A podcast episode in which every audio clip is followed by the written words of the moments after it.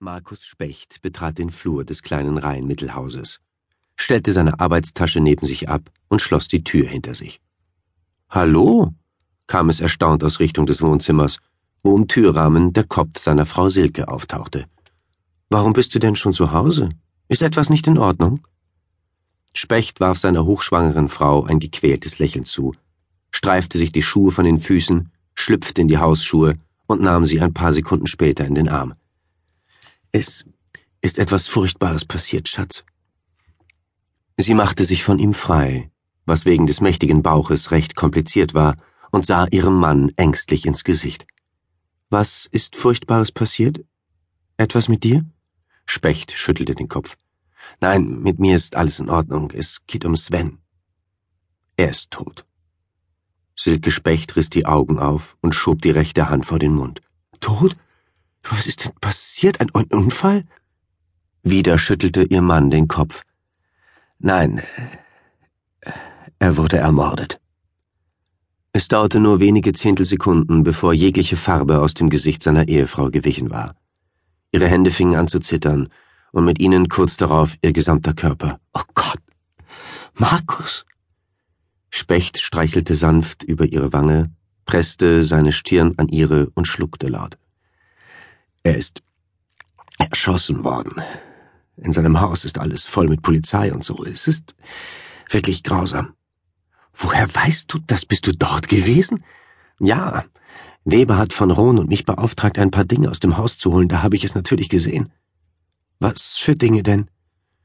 Computer und Datenträger, aber es hat nicht geklappt. Die Polizei hat es nicht erlaubt. Weiß man schon, wer es gewesen ist? Der Banker zuckte mit den Schultern. Das kann ich dir nicht sagen. Im Radio haben sie eben gesagt, dass die Polizei noch keine Informationen dazu an die Öffentlichkeit gegeben hat, also vermutlich nicht. Silke Specht machte ein paar Schritte auf die Küche zu. Willst du auch ein Glas Wasser? fragte sie mit vor dem Bauch verschränkten Armen, was aussah, als wollte sie ihr ungeborenes Kind vor dieser schlechten, gewalttätigen Welt beschützen. Ja, gern. Ich glaube, ich will das alles gar nicht verstehen, erklärte sie ihm nach ihrer Rückkehr aus der Küche.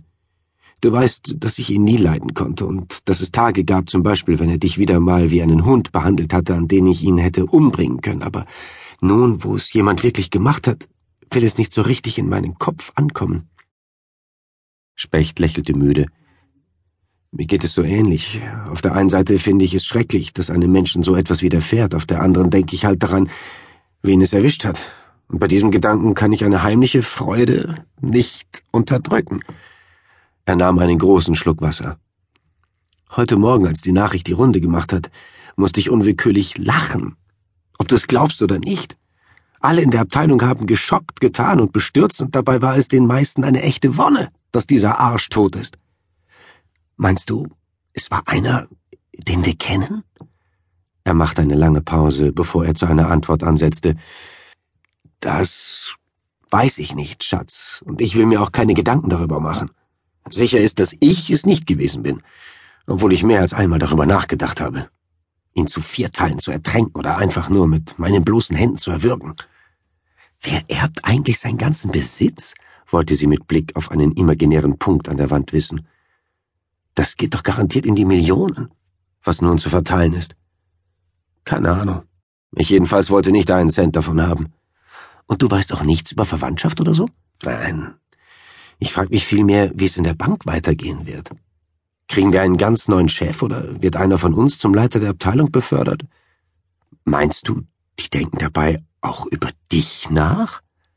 Specht brauchte nicht einmal eine Sekunde, um jeglichen Gedanken in diese Richtung bei seiner Frau zu zerstreuen. Niemals. Das schlägst du dir am besten ganz schnell aus dem Kopf. Warum eigentlich nicht, Schatz?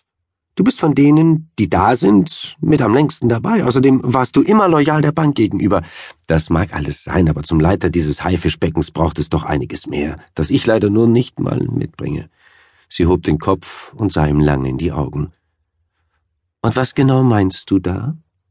Ich finde nämlich, dass du einen erstklassigen Abteilungsleiter abgeben würdest. Markus Specht winkte ab. Es wäre einfach nichts für mich. Ich bin eher ein Indianer. Zum Häuptling habe ich mich noch nie berufen gefühlt. Du meinst bestimmt auch, dass es für dich schwer wäre, den Leuten, also den Kunden, etwas zu erzählen, hinter dem du nicht stehen kannst. Das muss ich doch heute schon öfter, als mir lieb ist, erklärte er resigniert.